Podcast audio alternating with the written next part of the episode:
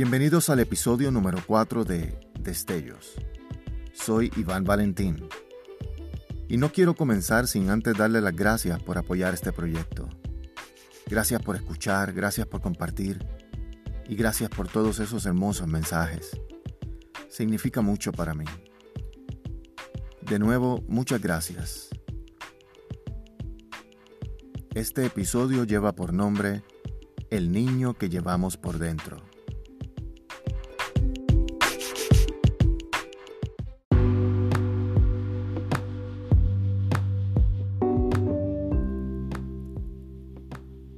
Si fuera posible ver la vida a través de los ojos de un niño, a lo mejor veríamos la magia que se nos perdió en el mundo. La magia de la infancia está vinculada a la condición de niño, porque ven las cosas de forma diferente a los adultos. Pero algo nos sucede mientras vamos creciendo. El mundo que se desarrolla frente a los ojos de un niño es abrumador y mientras vamos aprendiendo más acerca del mundo y de las cosas materiales, esa magia se nos va perdiendo. Pero ocurre algo muy curioso cuando llega un niño a nuestras vidas. Algo cambia o simplemente vuelve a manifestarse el niño que estaba dormido dentro de nosotros. Y es que a veces nos obliga a convertirnos en niños porque nos parece tan hermoso ver cómo un niño ve el mundo que simplemente queremos formar parte de ese mundo. Y la única manera es convirtiéndose en uno. Eso mismo me ocurrió a mí cuando llegó a mi vida mi sobrina, una niña hermosa de nombre Lara Isabel. Una niña de ojos grandes que hablaba un lenguaje que yo no entendía pero que transmitía una magia especial y me hacía sentir en paz. Como a todos nos pasa, su lenguaje poco a poco se fue enriqueciendo. Ya no hacía gestos para pedir lo que quería. Ahora lo articulaba con palabras, aunque de una manera primitiva, por así decirlo. Pero así como así, Lara Isabel comenzó a hablar.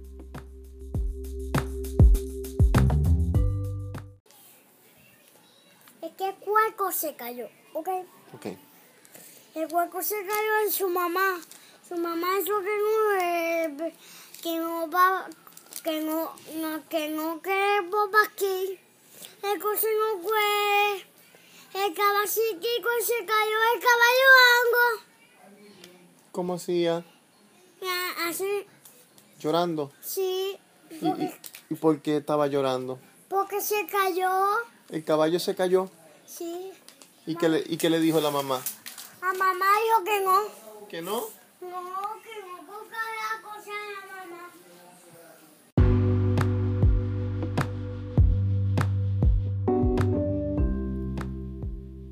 Comencé a entender que ella articulaba lo que sus ojos nuevos y llenos de luz miraban en el mundo, que eran cosas que yo ya no podía ver, pero que al final y al cabo terminé viendo y comencé a ver en esos ojos y en esas manitas al niño que yo tenía por dentro.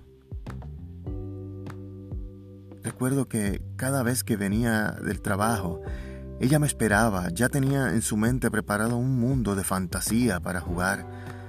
Recuerdo que le hacía castillos con sábanas, sillas, almohadas. Ella se imaginaba en su castillo. Y yo me esforzaba para que ella fuera feliz en él. Al pasar el tiempo se convirtió en costumbre. Ya era algo normal. Había que llegar del trabajo, había que bañarse, había que comer. Y sobre todo había que jugar. Eso era lo más importante del día. Pero poco a poco me fui dando cuenta de algo que era muy obvio, pero en ese momento no lo podía ver. Y es que yo también me beneficiaba de ese juego. Por un rato podía ver la vida por los ojos de ella y me transformaba y me hacía sentir en paz. Y todo, todo parecía tan fácil. yo creo que esa es la importancia de ver el mundo a través de los ojos de un niño. Todos tenemos la capacidad de hacerlo. Solo tenemos que mirar dentro de nosotros. Tenemos que escudriñar nuestros corazones y buscar qué es lo que nos hace feliz. A Lara lo que le hacía feliz eran los castillos, los caballos, sus juguetes y que siempre hubiera alguien para jugar con ella.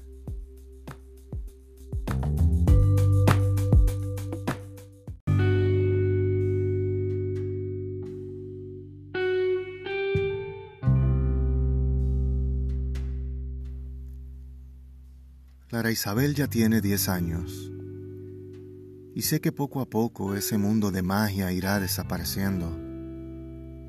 Y yo, a seis años de cumplir medio siglo, tratando de volver a ser un niño, o por lo menos tratar de ver la vida como uno.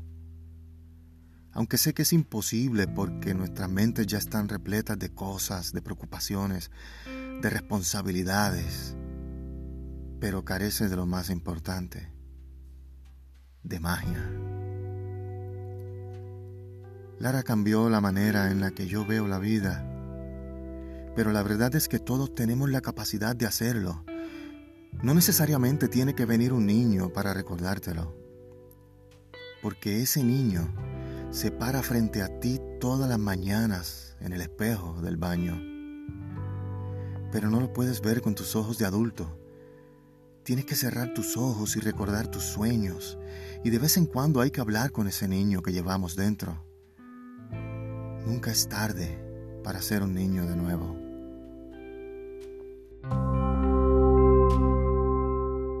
Ah, un día, un día, un sapo. ¡Que que me se- Dale. Ah, un sapico, a un león sapico, a un león sapico, a un no así nguo. A un león sapico, a un león sapico, para mí, los los sapitos sapitos hacen hacen a un Mm. conga conga.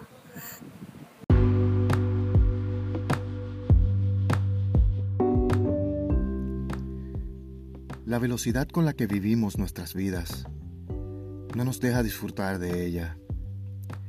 Vamos tan rápido que no nos da tiempo de bajarnos en la estación de nuestros sueños. Así que tenemos que tratar de bajar las revoluciones y hacer un ejercicio de introspección y buscar qué es lo que nos hacía feliz cuando éramos niños. Y no importa lo fantástico que sea, siempre habrá tiempo para soñar. Esta primera temporada de Destellos consta de siete episodios, donde estaré haciendo reflexiones acerca del amor, la amistad y los sueños. La segunda temporada, que ya estoy terminando de escribir, tendré varios invitados y hablaremos un rato sobre la vida, cómo aportan por medio del arte a la sociedad y sus planes futuros. Espero que les haya gustado este episodio y recuerden compartir con sus amigos. Les habló Iván Valentín. Hasta el próximo destello.